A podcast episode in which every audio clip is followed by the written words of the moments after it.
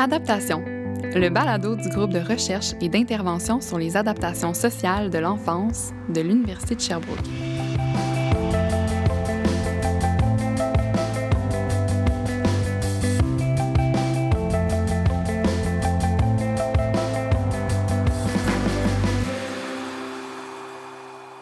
Ah, l'école.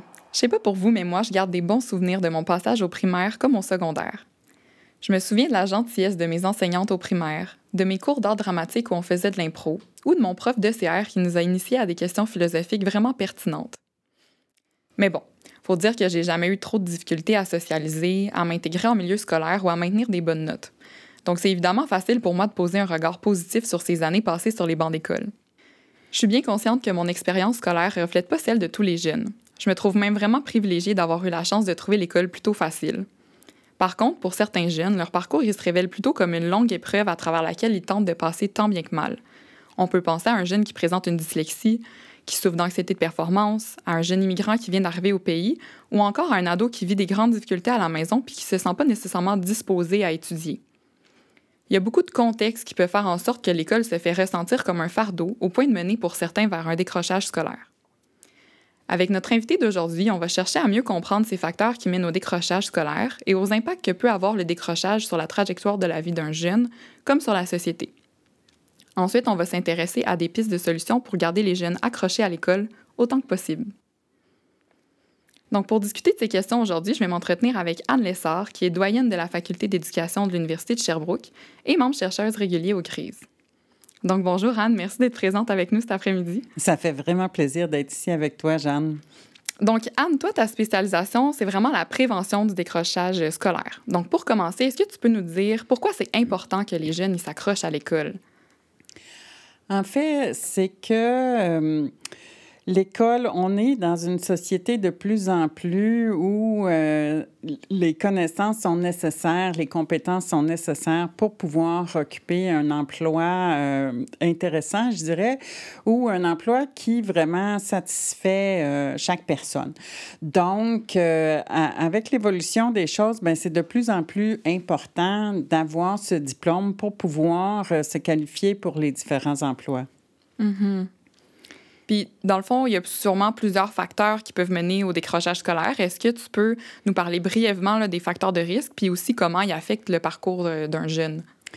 Bien, effectivement, il y a plusieurs facteurs. Il y a des facteurs, euh, je dirais, le plus euh, personnels, puis il y a des facteurs liés à la famille, puis il y a des facteurs liés à l'école. Donc, euh, vous serez certainement pas surprise d'apprendre que les garçons sont plus à risque que les filles, par exemple. Euh, aussi que les élèves qui cheminent en milieu défavorisé sont plus à risque que les élèves qui cheminent en milieu favorisé. Et euh, donc ça, ça tient la route depuis toujours dans tous les contextes qu'on étudie, là, dans lesquels on étudie le décrochage scolaire. Ensuite, sur le plan familial, ben on a euh, des éléments comme, par exemple, euh, l'affection qu'il y a dans la famille. Euh, on appelle ça l'expression des, des sentiments ou peu importe des émotions dans la mm-hmm. famille. On a aussi les conflits à l'intérieur de la famille qui peuvent affecter. Puis donc, la cohésion aussi familiale. Donc, mm. euh, il y a ces éléments-là dans la famille qui font, qui viennent vraiment euh, affecter comment le jeune va se développer, va cheminer à l'école par la suite.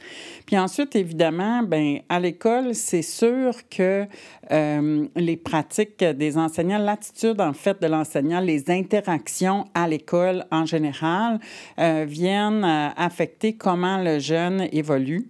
Et puis, son propre engagement à l'élève affecte aussi directement son, euh, son rendement scolaire. Puis on sait que les notes, ben ça, nous prend des notes pour avoir un diplôme. Donc le rendement scolaire est le facteur premier lié au décrochage scolaire. J'aime ça dans ce que tu dis, c'est qu'on on se, on se, décale d'une approche vraiment centrée juste sur le jeune, que comme si c'était vraiment juste lui qui, qui était responsable de tout ça. Donc, euh, c'est vraiment intéressant. Puis, sais, dans le fond, ces jeunes-là, ils décrochent pour des raisons différentes aussi. Ce n'est pas toute la même raison pour laquelle euh, ils font ça. Est-ce que. Euh, je sais qu'il y a des profils de décrocheurs qui existent. Est-ce que tu peux nous en faire un petit portrait rapidement pour, parce qu'ils sont probablement pas tous pareils. Là, non, exactement. Euh, puis on sait aussi, ben, en tout cas, les profils sont différents un peu aussi entre les garçons et les filles. Mm-hmm. Mais euh, évidemment, je veux dire évidemment, parce que n'importe qui qui est dans le système scolaire sait que les élèves qui ont des difficultés de comportement ou d'apprentissage sont les élèves qui sont euh, les plus à risque de décrochage parce que justement, ils sont pas nécessairement accrochés. L'école n'est pas euh, le meilleur environnement, on va dire, pour ces personnes-là qui ont besoin de s'exprimer autrement. Donc, le profil d'élèves ayant un trouble du comportement, bien, ça représente vraiment un profil. Le profil euh, qui nécessite le plus d'intervention sur la plus longue durée pour changer ce cheminement-là. Il y a aussi les élèves euh, qui sont peu intéressés, peu motivés. Eux autres, c'est vraiment une question de rendre les buts de l'école peut-être plus concrets, de telle sorte à ce qu'ils puissent voir pourquoi ils sont là. Ça semble peut-être euh, anodin à dire, mais vraiment, euh, tu sais, pour les enseignants, c'est de démontrer l'utilité de la tâche. Puis à ce moment-là, ces jeunes-là qui sont vraiment proches du profil non à risque, euh, ben, vont se raccrocher à l'école à ce moment-là, puis pouvoir y voir un plus grand bénéfice là, au quotidien. Un troisième profil, c'est le profil des élèves, euh, sais, le caractère plus dépressif, on va dire. Donc, dans notre jargon, on dirait les troubles intériorisés du comportement. Donc, les élèves, euh, souvent, qui... Euh, mon directeur de thèse, le professeur Laurier-Fortin, qui a, qui a étudié le décrochage pendant de nombreuses années, disait toujours, ça, c'est les élèves qui passent entre la peinture puis le mur. Sais, là, donc, qu'on voit pas, euh, qui dérangent pas, mais qui n'ont pas nécessairement un bon euh, rendement scolaire, puis qui ont tendance à juste je vais dire disparaître, mais dans leur esprit aussi, juste mm. euh, de s'effacer dans les classes puis de ne pas être attentif à l'école. Puis le dernier profil qu'avait justement documenté Laurier Fortin, c'est vraiment le profil euh, de délinquance cachée. Donc, ça représente un très faible pourcentage des élèves. On parle de moins de 5% d'élèves qui vont mentir, voler, euh, euh, causer des conflits, mais qu'on ne prend jamais sur le fait. Comme, puis à ce moment-là, eux, c'est les plus difficiles sur le plan de l'intervention parce que c'est caché. Fait qu'on les voit mm-hmm. pas, on les connaît pas. puis c'est vraiment difficile d'intervenir auprès d'eux. Puis est-ce que parmi ces profils-là, tantôt tu disais euh, la trajectoire plus problème de comportement était plus difficile à changer, même là, délinquance. Euh, est-ce qu'il y en a un profil qui est vraiment plus à risque de décrocher, tu vraiment de s'en aller? Bien, c'est sûr que les élèves en trouble du comportement, non seulement euh, ils vont probablement s'en aller, mais parfois on les pousse aussi vers la sortie. Donc, parce que les comportements sont tellement difficiles à gérer, l'élève lui-même ne se sent pas à sa place. Puis les enseignants en ont beaucoup d'autres dans la classe euh, à gérer. Donc, parfois, euh, ben, je vais dire ça comme ça, on fait certains choix, mais parfois c'est banal, c'est anodin, c'est au quotidien, mais l'élève qui sent pas qu'il est à sa place, euh, c'est plus difficile pour eux de cheminer. Puis quand on en a 28 ou 30 dans une classe, euh, c'est très difficile aussi de pouvoir répondre aux besoins euh, socio-affectifs des élèves qui ont des grands besoins. Mm-hmm. Tu en as parlé un petit peu euh, depuis le début de l'entrevue que les garçons et les filles n'ont pas nécessairement euh, la même difficulté ou ils ont plus une propension euh, à décrocher ou non. à quoi on expliquerait cette différence-là entre les garçons et les filles? Ah, on a étudié ça. Euh, tu sais, ça a été le, sujet de mon doctorat. C'est vraiment euh, difficile de nommer les choses spécifiquement, mais je dirais, euh, tu sais, sans vouloir revenir dans certains stéréotypes, il y a quand même le fait que généralement, les garçons sont plus actifs, alors que les filles sont, je vais dire, dociles, donc respectent les règles, s'assoient, écoutent. Euh, bon, alors que les garçons euh, veulent davantage être actifs. Je dirais que dans les dernières années, on a travaillé fort avec les enseignants pour changer certaines pratiques pédagogiques, puis inclure des projets qui sont plus actifs, puis qui font que les jeunes, à ce moment-là, vont être davantage engagés dans les cours. Euh, fait que ça, on y travaille vraiment fort pour que, justement, les garçons trouvent leur place. Euh, fait qu'il y a de ça. Il y a aussi que, ben, euh, tu sais, pendant, je dirais que l'appât du gain, Euh, tu sais, là, pour euh, certains, d'aller travailler, ben ils trouvent, euh, les garçons trouvent plus facilement certaines options de travail. Donc, ça aussi, c'est un chantier de travailler avec, tu sais, notamment avec Sylvain Bourdon, on a mené une étude pour la conciliation études-travail. Puis, donc, de conscientiser les, les employeurs au fait que si les jeunes travaillent trop d'heures, trop tôt, bien, ça, c'est aussi potentiellement un facteur de décrochage parce qu'ils deviennent des bons consommateurs et veulent euh, vraiment avoir un revenu plus considérable. Parfait. Bien, il y a aussi euh, un concept intéressant là, que tu avais abordé euh, à un moment donné dans une entrevue, qui était le drop-in versus le drop-out. Est-ce que tu peux nous éclairer un peu sur ce concept-là aussi que je trouve vraiment euh, pertinent? Exactement. C'est comme je disais tout à l'heure, les filles vont, tu sais, là, parce qu'on associe le profil de dépression davantage aux filles qu'aux garçons. Puis donc, ce qui arrive, c'est que les filles restent à l'école physiquement, mais pas cognitivement. Donc, les filles, c'est ce qu'on appelle le drop-in, c'est-à-dire qu'elles sont là de corps, mais pas d'esprit. Donc, euh, les filles sont davantage portées vers le drop-in, tandis que les garçons, je te pourrais dire, parlent avec leurs pieds, donc marchent, donc sortent, quittent euh, hmm. physiquement euh, autant que mentalement l'école. Fait que donc, on voit cette distinction-là vraiment entre les garçons et les filles. Sinon, il y a aussi euh, la place de l'estime de soi qui semble être grande là, dans euh, le parcours scolaire des jeunes. Euh, comment on pourrait miser là-dessus pour favoriser la persévérance scolaire là, de nos ados?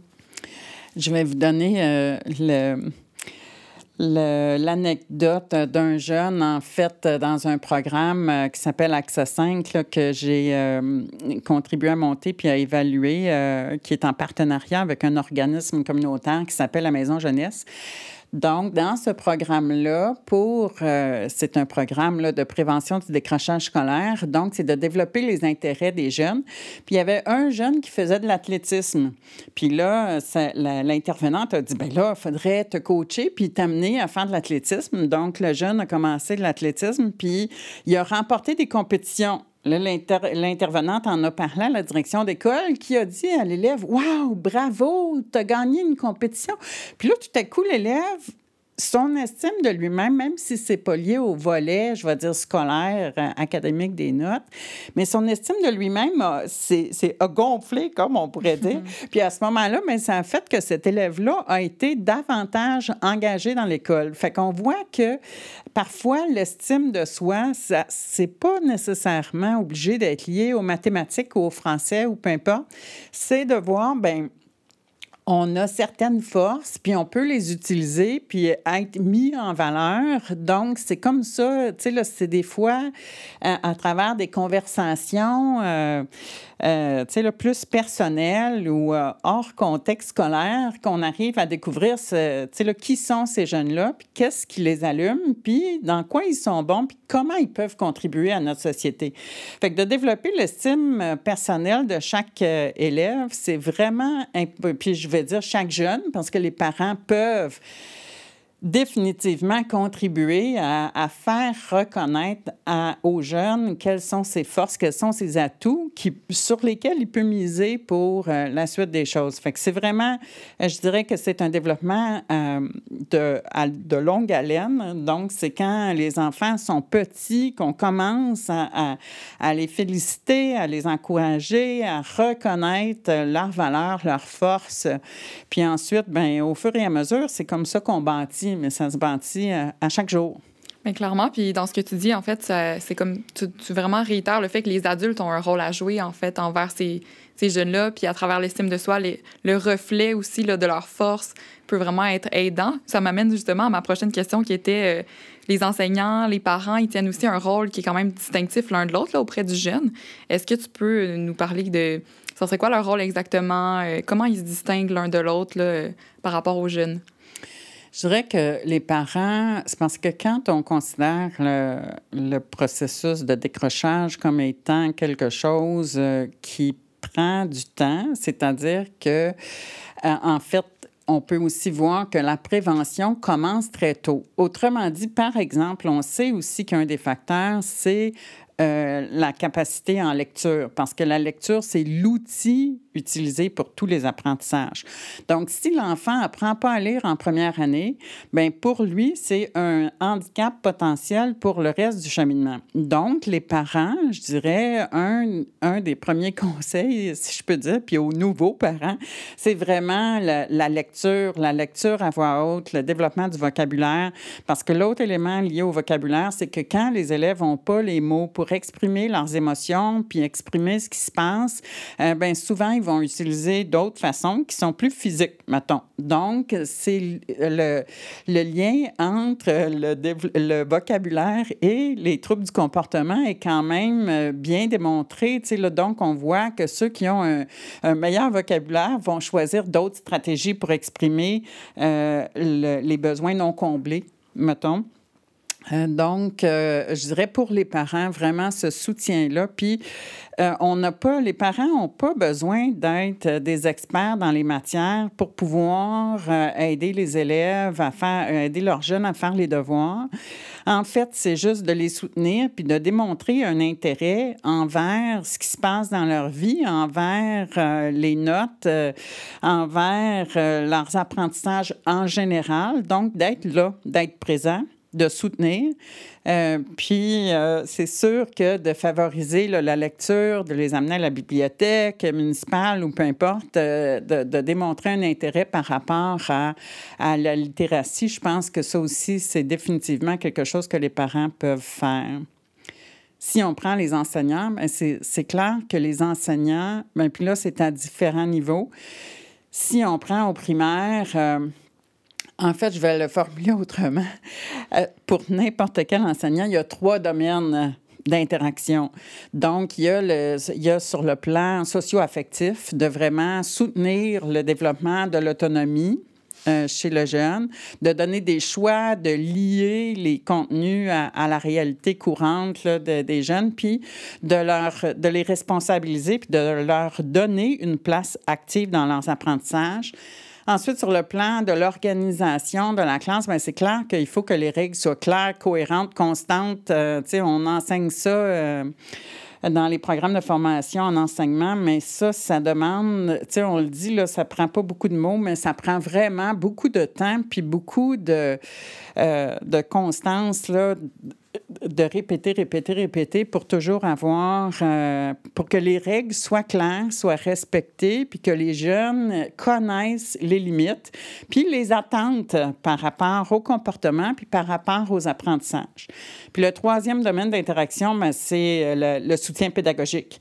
Donc, c'est vraiment de faire en sorte que l'élève soit actif dans ses apprentissages. Donc, le ministère préconise le socioconstructivisme, donc de ensemble. Ça veut dire euh, essentiellement que les jeunes, en principe, devraient être amenés aussi à travailler davantage en équipe, bon, qu'il y ait une pédagogie qui soit, euh, c'est ça, davantage active. Centré aussi, je, je, le répète, là, mais l'utilité de la tâche est vraiment, vraiment très importante. Donc, euh, fait que je pense, puis l'autre élément, c'est parce que là, dans ma tête, j'ai mon cadre théorique, là, tu sais, là, qu'il y a mm-hmm. plusieurs, qu'il y a plusieurs éléments, mais notamment aussi l'importance des rétroactions, euh, de l'étayage, de faire en sorte de partir la zone proximale de développement là, dont parlait Vygotsky, c'est-à-dire de partir d'où l'élève est, puis de l'amener plus loin avec euh, l'assistance de l'adulte. Donc, c'est sûr que les enseignants connaissent ces éléments-là. Euh, c'est juste qu'au quotidien, mais ça représente quand même euh, vraiment un défi d'amener des groupes qui sont très hétérogènes vers un but qui est, si on peut dire, là, le même, donc vers la diplomation, puis ainsi de suite. Donc, il y a quand même certains défis qui sont spécifiques aux différents niveaux. Euh, fait là, au primaire, ben, il y a les apprentissages de comment apprendre, là, donc, euh, vraiment, ça, c'est en première année, c'est vraiment tout un défi. Euh, puis, les, fait les défis sont différents au travers des différents niveaux, euh, mais je pense que les enseignants là, s'y consacrent euh, la plupart, là, euh, corps et âme. Et puis, euh, fait tu sais, là, eux, c'est de ne, de ne pas abandonner, eux non plus, là, tu sais, de toujours avoir foi dans la capacité des élèves à apprendre, puis dans leur capacité à eux, comme enseignants, de faire une différence dans la vie de ces élèves-là. Clairement. Puis, tu comme tu l'as bien nommé, il y a des enjeux plus individuels, mais je pense qu'il y a des enjeux aussi euh, au niveau du groupe là, qui peuvent avoir la synergie d'un groupe, aussi le moment là, dans lequel on est pendant l'année. Donc, ça, j'imagine que ça joue aussi peut-être. Euh, par rapport euh, aux interactions? Ça joue vraiment beaucoup, tu sais, parce que quand j'accompagnais les enseignants, à un moment donné, tu sais, ça faisait trois ans que j'accompagnais un enseignant, puis là, je me disais, on est vraiment rendu, là, tu sais, là, là, là, il a tout appris, toutes les leçons, tout est tout parfait, puis ça. Puis il recommence l'année d'après avec un nouveau groupe. Puis là, je me dis, ah, c'est vrai, ça recommence. Puis donc, quand ça recommence, la dynamique euh, du groupe change. Euh, puis là, l'enseignant fait face à de nouveaux défis. Euh, puis c'est sûr que jusqu'au mois de novembre, là, dans, dans quand je faisais mes études en récréologie, on étudiait la dynamique des groupes. Puis de former le groupe, c'est la première chose. De normer le groupe, c'est le deuxième élément, de faire en sorte qu'ils suivent les règles. Ensuite, euh, forming, norming, storming. Donc, euh, la, phase vraiment là où euh, il y a beaucoup de, de, potentiellement de débats dans la classe, là, mais à savoir, sais, là, qui a le pouvoir, comment on avance, puis ainsi de suite. Puis, ça nous amène finalement à la performance. Donc, il y a vraiment ces quatre étapes-là de la vie d'un groupe. Puis, tu sais, là, on espère que la phase de la tempête dure le moins longtemps, puis que la phase de la performance dure le plus longtemps. Mais ça, c'est vraiment euh, dans, reconnaître, en fait, qu'il y a des étapes, puis que les jeunes euh, aussi, dans l'année, ben ils arrivent au mois de septembre, ils ont hâte, ils sont, euh, tu sais, là, je veux dire, ils sont prêts, puis ainsi de suite, mais rendu au mois de novembre, c'est plus difficile, puis après ça, en tout cas, fait qu'il y a vraiment un, un aspect temporel de ça, puis je dirais que par rapport au décrochage scolaire, c'est clair que après la relâche euh, du mois de mars, c'est tout déboule.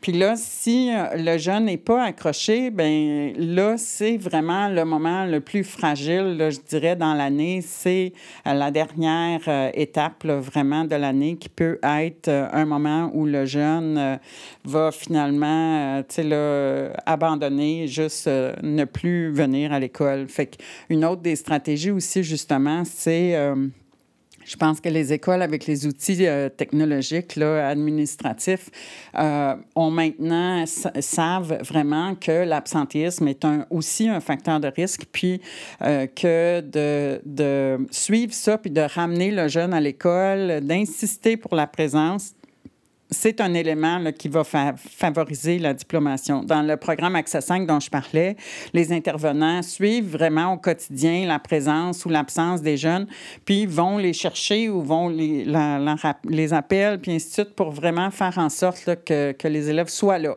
parce que c'est comme ça qu'ils vont pouvoir euh, euh, passer leurs évaluations puis obtenir les bonnes notes c'est pendant que tu parlais, ça me faisait réfléchir. J'ai déjà eu une, une éducatrice spécialisée qui m'avait dit qu'elle suivait, elle, son groupe de, de, jeunes pendant trois ans.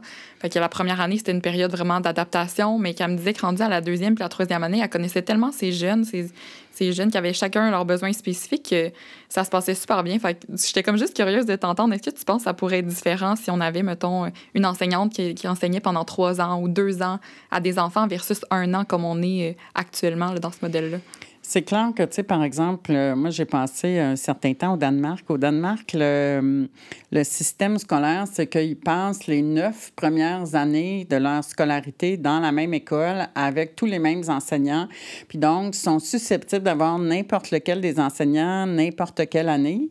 Et puis, à ce moment-là, ça crée une espèce de communauté. Puis, ils ont définitivement de la suite dans les idées. Puis, ils connaissent vraiment bien les jeunes qui sont à l'école. Puis, c'est sûr que ça, selon moi, ça favorise euh, vraiment euh, la persévérance, définitivement. Donc, euh, puis c'est aussi reconnu dans les études sur le looping, par exemple, qu'un enseignant prenne les élèves une année, les suive une deuxième année. Euh, fait qu'autrement dit, ici au primaire, ils font un cycle, le premier cycle, le deuxième cycle, le troisième cycle. Normalement, c'est au premier cycle qu'ils font du looping. Bien ça, ça peut, on peut gagner vraiment beaucoup sur le plan, là, notamment parce que dans la, si on prend par exemple l'exemple de la première année puis de la deuxième année, c'est-à-dire que dans la deuxième année, avec le même enseignant, bien là, on raccourcit le temps que ça prend pour que les élèves euh, soient euh, vraiment intégrés à l'école, connaissent les routines, puis puissent penser à leur travail d'élève, je veux dire. Donc, euh, ça, c'est bien reconnu. Là, il y a plusieurs enseignants, enseignantes qui ont fait cette expérience-là, puis qui voient vraiment les bienfaits. Le seul effet potentiellement, euh, tu sais, le négatif, c'est si il y a une mauvaise relation entre un élève et son enseignant, ben de l'avoir deux ans de temps, ça peut être euh, détrimental, on va dire, pour l'élève, mais je suis certaine que les bénéfices sont beaucoup plus grands que le peu d'élèves euh, qui peuvent se retrouver dans cette situation-là, qu'une direction d'école pourrait de toute façon changer de classe je trouve ça intéressant d'avoir euh, d'autres perspectives aussi, de penser qu'on pourrait peut-être dans le futur avoir de nouveaux modèles. Euh, je t'amènerais plus vers euh, une étude que tu as faite récemment. Donc là, on sort de la pandémie. toi, tu as fait une étude là, pour sonder le personnel enseignant, les élèves, puis les parents, pour savoir justement comment la pandémie et toutes les répercussions ont affecté l'engagement scolaire de nos jeunes. Est-ce que tu peux nous parler un peu de ce qui ressort de ton projet à date? Je sais qu'il est encore en cours, mais nous donner des petites infos. Bien, je dirais que ce qui a été euh, à quoi on ne s'attendait pas en commençant cette étude-là, c'est toutes les modifications qui ont eu lieu dans tout le système à, à différents moments, différents égards. Par exemple, on n'avait pas anticipé quand on a postulé pour ce projet-là qu'il allait avoir des ondes de couleurs, puis que chaque ville allait être euh, potentiellement différente euh, d'une autre ville, puis que les, les, les conditions sanitaires ne seraient pas les mêmes partout, puis ainsi de suite. Euh, puis l'autre élément, c'est ça, c'est que si on se replace dans le temps, ben les écoles primaires ont ouvert, certaines écoles primaires ont ouvert au mois de mai-juin en 2020. Puis ensuite de ça, ben là, les mesures ont changé au cours de l'été. Puis là, on est, là le, secondaire a repris. Puis là, dans cette période-là de l'automne 2020, euh, mais le slogan, c'était chaque jour en présentiel est un, euh, est un privilège. Donc, vraiment, les enseignants étaient, euh, tu sais, les autres, surtout ceux du secondaire, d'avoir fait l'enseignement en ligne. Euh, il nous disait, ben on n'est pas devenu enseignant pour parler à des pastilles sur un écran. Donc, les enseignants sont là pour la relation qu'ils développent avec leurs élèves. Donc, ils ont trouvé ça vraiment très difficile. Il y a plusieurs éléments pour les enseignants qui ont été, euh, qui ont nécessité beaucoup d'adaptation tout au long de cette période-là. Euh, puis, ils ont dû en faire beaucoup de pirouettes à travers le temps. Donc, moi, en tout cas, je, je remercie les enseignants qui se sont justement dévoués là, pour rendre l'expérience la meilleure possible pour tous les élèves. Euh, fait que sur le plan des enseignants, ben c'est cette adaptation-là qui a été euh, vraiment nécessaire et ardu aussi. Euh, en fait, c'est juste c'est l'élément de la prévisibilité, tu sais, là, qui était presque nul, on va dire comme mm-hmm. ça, d'une semaine à l'autre. Donc, euh, ça, pour les enseignants, ça a été, euh, je crois, très difficile. Pour les élèves, ben les élèves aussi, en fait, c'est intéressant de voir que l'engagement a augmenté, tu sais, là, par rapport, parce que là, tout à coup, c'est tu sais, là, je veux dire, essentiellement, les élèves du secondaire, on leur a dit de rester chez eux. Tu sais, là, fait que là, ils ne pouvaient pas venir à l'école. Fait que quand ils ont eu la chance de venir à l'école, bien là, ça a, ça augmenté l'engagement parce que les élèves étaient contents de revenir, de voir leurs amis, puis de pouvoir euh, socialiser un peu.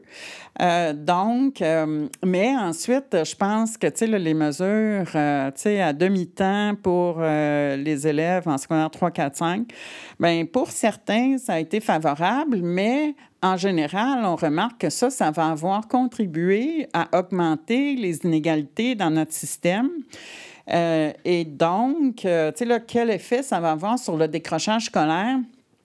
On ne le sait pas. Euh, on ne le sait pas. Puis, tu sais, les indicateurs du ministère nous arrivent toujours deux ans plus tard. donc, quel effet ça va avoir eu? on ne sait pas exactement en ce moment. Tu sais, là, c'est sûr que, tu sais, si je regarde même, euh, tu sais, la fin de l'année qui vient de terminer, le 2021, juin 2021, Bien, dans le cas où certains élèves, par exemple, ont eu une éclosion dans leur classe puis qui n'ont pas fait leur examen de fin d'année, Là, on disait, bon, bien, vous pouvez revenir telle date, telle date, faire tous vos examens. Mais un élève qui a des difficultés, on ne peut pas le faire revenir pour lui faire faire euh, six examens en deux jours. Là, là, mm-hmm. donc, ce pas des conditions gagnantes. Fait, fait les impacts de cette pandémie-là sont potentiellement nombreux, puis je suis pas certaine qu'on a nécessairement entrevu toutes les figures de cas qui peuvent influencer vraiment la sanction des études des élèves des deux dernières années. L'autre élément non plus qui n'est pas... Euh, en tout cas, que je ne pense pas qu'il a été nécessairement discuté, c'est par exemple, bon là, ces élèves-là s'en vont, par exemple, au collégial. On n'a pas vraiment de notes, on a une réussite ou un échec. On est... Mm-hmm. Fait que là, comment ça va se répercuter au collégial? Comment ceux du collégial qui viennent à l'université, mais comment ça va se répercuter puisque euh, il nous manque probablement certaines informations pour pouvoir euh, vraiment bien, je vais dire, classer, là, pour manque d'un meilleur mot, là, euh, vraiment bien classer ces apprenants-là dans ce qu'on avait comme outil auparavant. Donc, sais, là, je veux dire, il va falloir voir. C'est clair aussi que de la perspective des parents, les élèves qui avaient des difficultés pendant la pandémie n'ont pas reçu euh, les services euh, habituels, je vais dire ça comme ça. Puis, euh, tu sais, quand on considère qu'il y avait en présentiel, en ligne, en alternance, fait que pour les élèves qui avaient des difficultés, bien, on revient au fait que les inégalités sont croissantes et puis que ces élèves-là vont avoir encore plus de besoins à combler au retour cet automne. Bien, juste un peu justement dans, dans cet esprit-là, euh, il y a le taux d'échec aussi là, qui a une incidence sur le décrochage scolaire des jeunes. Donc, euh, l'année passée, le décrochage était quand même de 30% versus 10% l'année d'avant. Ça a comme grimpé euh, trois fois plus pendant l'année qu'on vient de vivre. Est-ce que tu t'attends, toi, à ce qu'il y ait plus de, jeunes décrocheurs quand on va rentrer à la rentrée cette année? Je, vraiment, là, je, je m'avancerais même pas pour faire des estimés à ce propos parce que, euh, tu sais, comme je le disais, pour certains jeunes, ben là, ça représente un retour vers la normale. Euh, puis quand je parlais de prévisibilité, bien, les jeunes qui ont besoin, c'est de la stabilité. Donc, est-ce qu'ils vont, au contraire, vouloir revenir, puis vouloir revoir leurs amis, puis vouloir retourner dans quelque chose, justement, qu'ils connaissent? Euh, parce que, tu sais, là, c'est le fun de, rester à la maison, puis de gamer, puis de faire euh, différentes affaires, mais il y a quand même beaucoup de jeunes qui sont très isolés. Et puis, pour eux, ben, l'école représente un facteur de protection. Euh, c'est certain que, euh, en tout cas, je pense que les milieux scolaires vont vraiment faire le plus qu'ils peuvent faire pour, euh, tu sais, là, ici, au centre de services scolaires de la région de Sherbrooke, tu sais, pendant plusieurs années, ils appelaient les jeunes, tu sais, là, pour, qui, qui anticipaient qu'ils étaient peut-être en risque de ne pas revenir. Ils, les appelaient au téléphone, tu sais, là, peut-être que maintenant, stratégies ont évolué puis qu'on on passe par les réseaux sociaux, mais vraiment pour restimuler cet engagement-là là, avant que septembre arrive. Fait que je pense qu'il y a des stratégies qui peuvent être mises de l'avant pour que les jeunes euh, vraiment reviennent. Fait que je, je, je sais, ça pourrait aller dans les deux sens, je dirais. C'est vraiment l'avenir qui, qui, va nous le dire. Il y aura en masse d'études à faire, j'imagine, dans quelques années pour toi. Exactement. je t'amènerai euh, tranquillement vers euh, la fin du balado. Euh, j'aimerais savoir qu'est-ce que tu aurais à dire à un élève qui pense décrocher?